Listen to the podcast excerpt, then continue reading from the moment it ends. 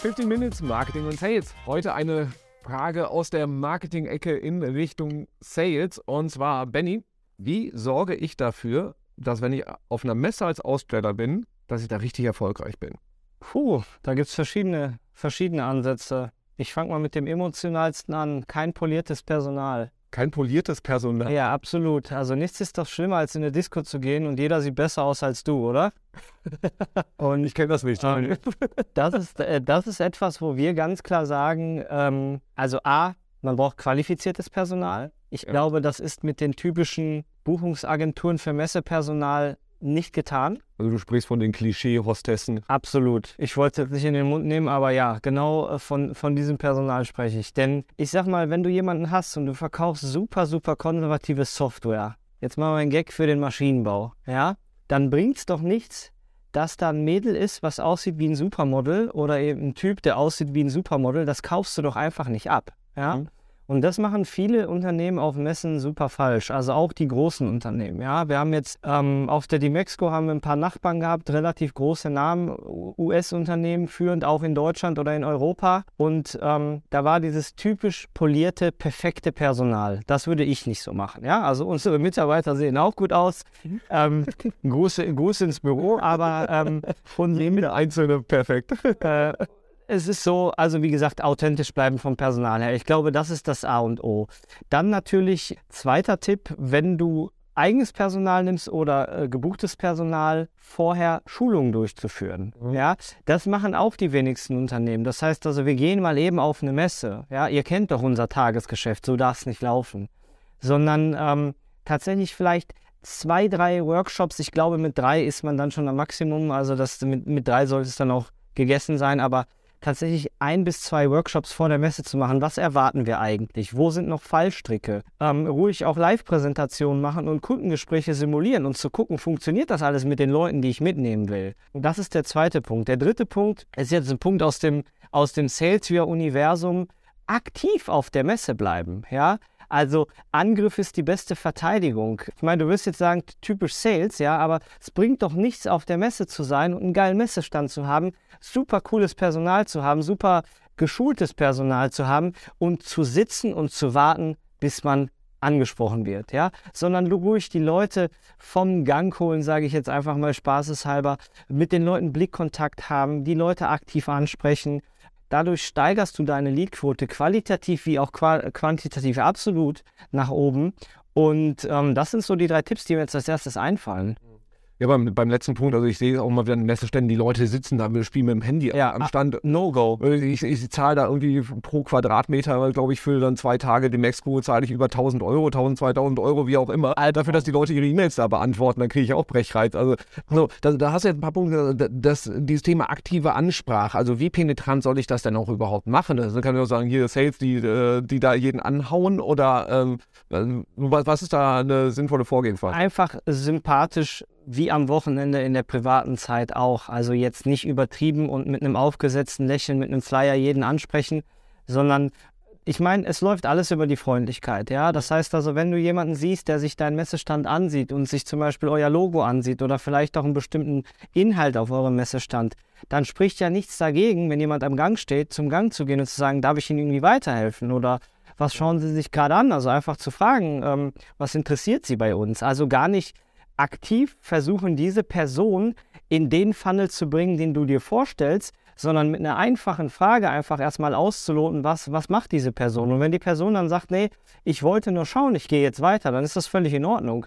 Aber viele sagen dann tatsächlich auch so, hm, Sales Viewer, okay, verstehe ich vom Namen, aber was macht ihr denn eigentlich, ja?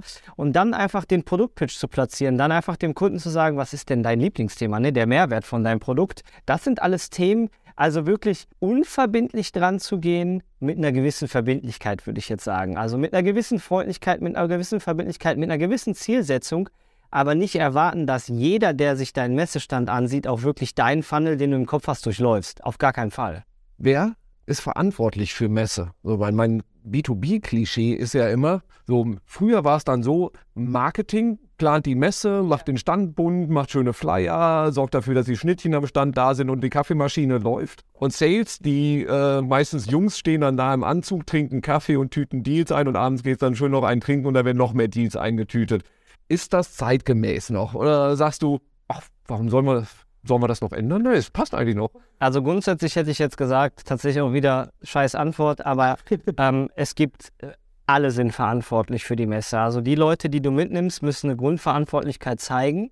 Mhm. Nichtsdestotrotz ist es ganz, ganz wichtig, so wie bei dir in der Agentur auch, jemanden zu haben, der Head of Messe ist. Wir haben dieses Jahr eine super Erfahrung gemacht. Grüße an den Philipp, der hat ein Callsheet vorbereitet für die Messe, ja.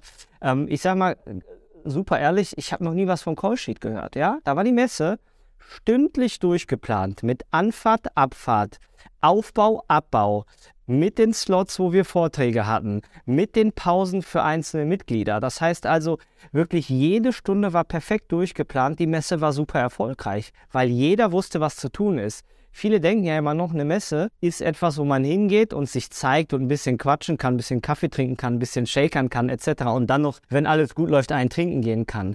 Ja, das ist auch so, aber die Messe muss eine gewisse Struktur haben. Und da kann ich den Tipp wirklich weitergeben. Bei uns hieß das Callsheet, einfach einen Messeplan zu machen, mit stündlichen Intervallen auch Zuweisungen an bestimmte Mitarbeiterinnen und Mitarbeiter, die dann an der Messe teilnehmen, dann zu tätigen und zu sagen, du bist dafür verantwortlich. Wenn wir keine Getränke haben, bist du dafür verantwortlich, dann die Getränke zu besorgen. Du bist dafür verantwortlich, dass alle PCs funktionieren.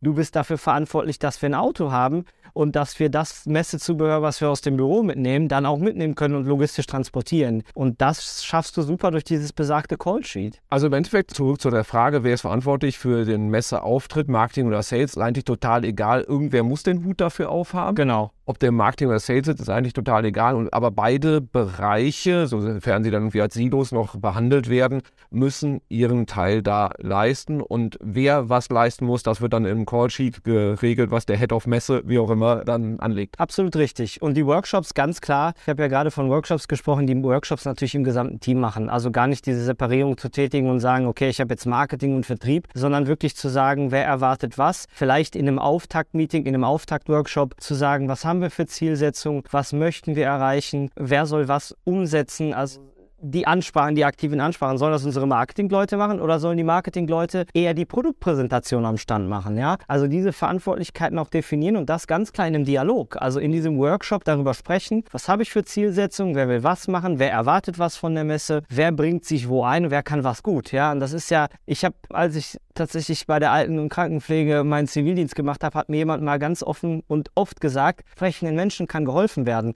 Und durch so einen Dialogworkshop vor der Messe schaffst du doch ganz, ganz viele Barrieren, versuchst du doch sofort zu eliminieren. Und das glaube ich, ist doch eine super Sache, einen Dialogworkshop zu machen. Okay, super. Dann nächste Frage in diese Richtung. Messe für Bestandskunden bespaßen. Weil da habe ich einen Podcast zum Beispiel mit, mit dem Timo von der Hager Group gemacht. Die haben halt gesagt, Messe ist totales Bestandskundengeschäft oder Neukundengeschäft. Wie handhabst du das? Ja, gut, dass du die letzte Frage noch gestellt hast. Also ähm, für mich sind Messen ganz klare Neukundengenerierungsmaßnahmen. Nichtsdestotrotz hätte ich die Anfangsfrage auch beantwortet, beides. Du kannst auf einer Messe, wir haben diese dieses Jahr auf der Demexco haben wir auch Kunden gehabt, die zu uns gekommen sind, die uns einfach nochmal kennenlernen wollten vom Produkt her. Also die das einfach genossen haben zu sagen, da zeigt mir jetzt auch jemand live auf der Messe, was ich noch verbessern kann. Ja, das kann man machen. Ich würde jetzt einfach, wenn du mich fragst, 90-10 sehen. Ich würde sagen, 10% des Aufwands für Bestandkunden, 90 Prozent für Messe. Denn wir wissen selber, Messen sind teuer. Ne? Und ähm, Bestandskundenpflege kannst du super durch andere Kanäle lösen. Durch Onboardings. Du kannst auch persönliche Termine machen und zum Kunden fahren. Ja. Ähm, durch Webinare, durch ein Schulungsprogramm online, was automatisiert läuft. Das kann man mit vielen anderen Kanälen viel besser lösen und auch viel kostengünstiger lösen als mit Messe. Ne? Nichtsdestotrotz, klar, wenn jemand dich unbedingt auf der Messe besuchen will, herzlich willkommen. Schmeißt du mich raus.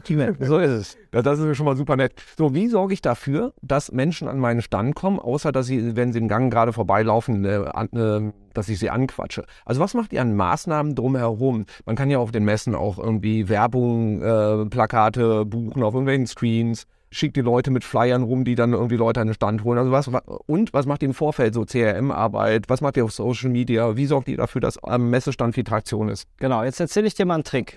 Weil wir gerade die Bestandskunden. Passt gut auf, wenn die trinken. Ähm, Nicht nur mir. Wir hatten, wir hatten gerade die Bestandskundenfrage. Ja? Mit Bestandskunden schaffst du es natürlich, deinen Stand zu füllen, dass er interessant aussieht. Und dadurch ziehst du natürlich auch Leute an den Stand. Das heißt also, was wir machen, weil du gerade von CM gesprochen hast, wir laden natürlich alle unsere Kunden ein, zu die Mexiko zu kommen, zu Online-Marketing Rockstars zu kommen, damit unser Stand Bewegung und Leben zeigt. Ja?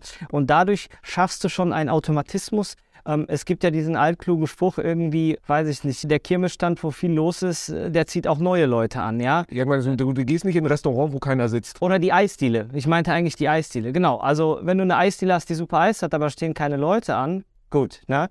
Ähm, kann das beste Eis super sein, es kommt kein neuer. Wenn du auf der Eisdiele Leute hast, äh, eine ganz lange Schlange hast, dann werden noch mehr Leute dieser Schlange folgen und Eis kaufen. Und das gleiche Prinzip kannst du auf die Messe übertragen. Ist jetzt sehr plump gesagt, aber du schaffst erstmal Awareness an deinem Stand. Ja, das ist ein super Kanal, um Leute auf deinen Stand zu locken. Was wir auch machen, wir sprechen sehr, sehr viel im Dialog im Vorhinein mit Leuten. Das heißt also, wir laden Leute explizit auf die Messe ein. Entweder mit Tickets oder auch von Leuten, von denen wir wissen, dass sie die Messe höchstwahrscheinlich besuchen werden, weil es eine regionale Messe ist, weil es eine Person ist, die auf jeden Fall an solchen Messen teilnimmt, laden wir die Leute ein und, das habe ich auch von einem Mitarbeiter bei uns gelernt, wir schaffen Verbindlichkeit. Das heißt also, wir fragen Leute, wenn es möglich ist, um konkrete Terminslots und Termine auf der Messe. Das heißt, um 13.15 Uhr bin ich mit Robin Heinze verabredet und um 14 Uhr bin ich mit dem nächsten verabredet. Ja? Und ähm, diese Verbindlichkeiten mögen die Leute und besuchen dich dann auch wirklich, weil nichts ist schlimmer oder peinlicher, als einen Termin abzusagen. Das wissen wir beide. Mhm. Und das sind so die Maßnahmen. Also vorher im Dialog sprechen, wer kommt zur Messe, wer besucht uns, wer hat Lust, uns zu besuchen.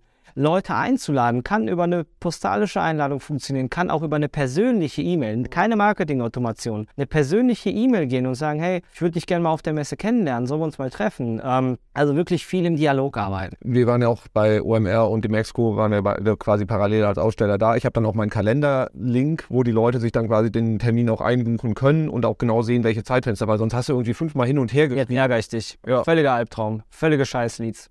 Ne? Das würde ich nie machen. Aber das Ich werde aber an, an die Leute, die ich aktiv anspreche, Ja. ich mache das nicht pauschal, hau das Ding auf Social Media raus und sage, buch doch Termin, sondern nee, das, das nur bei Leuten, wo ich sage, so, ihr kommt zur Messe, cool, hier mein Link, buch doch direkt einen Termin. Also bei Leuten, wo ich das weiß, das Ding ist nicht öffentlich zugänglich, weil, gebe ich dir hundertprozentig recht, da kriegst du alles rein und nicht das, was du willst. Ja. Aber um es den Leuten leicht zu machen und dann haben die das auch sofort im Kalender stehen, da steht meine Handynummer drin, dass wenn die absagen müssen, verschieben müssen, funktioniert mega gut und du sparst dir 23 E-Mails mit der Termin ab. Ja, absolut. Also das ist ja nicht nur für die Messe, sondern im allgemeinen operativen Geschäft ist dieses Calendly-Ding oder halt, das kannst du auch mit Office 365 machen. Wenn du Office benutzt, kannst du das online stellen und sparst dir, wie du schon sagst, 20 E-Mails mit kannst du dann, kannst du dann, kannst du dann. Hervorragend. Wir sind fertig. Sehr gut. Super. Ich mag Messen. Benny mag sie auch. Du magst sie jetzt weiter auch. Viel Spaß. Bis zum nächsten Mal.